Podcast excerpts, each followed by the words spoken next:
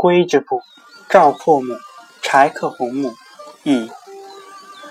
赵国时期，秦国和赵国两国的军队在长平列队对阵。赵王中了秦国的反间计，想要派赵奢的儿子赵括代替廉颇为将。赵括平素轻率谈论用兵，赵奢对此不以为然。赵括即将率兵启程的时候，他的母亲亲自上书赵王，说赵括不能担任将领的职责。赵王问为什么，赵母说，当初赵括的父亲在世为将士，想要去亲身侍奉他饮食的人就有十几个，和他结交为友则有一百多位。国君以及宗室所赏赐的东西。先夫都会全分给手下的官兵，每当接受君王的命令之后，便不问家事，专心投入战事准备之中。现在赵括做了将军，军官们没有人敢抬头看他。君王一有了赏赐，他就全部拿回家中收藏起来。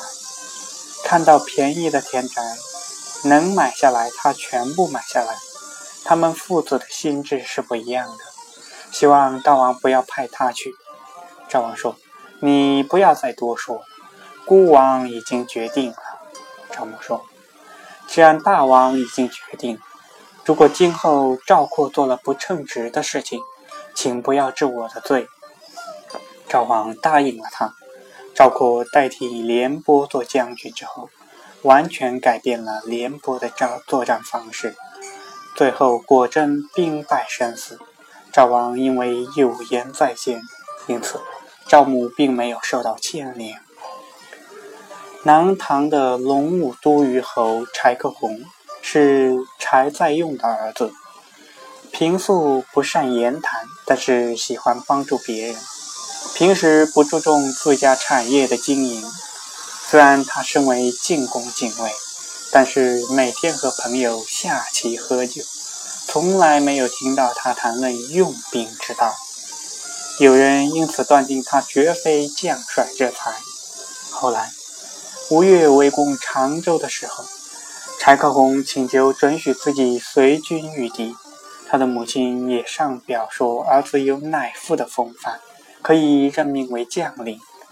如果日后柴克红有失职之处，愿意另罪受罚。元宗于是任命他为左卫武将军，让他救援常州。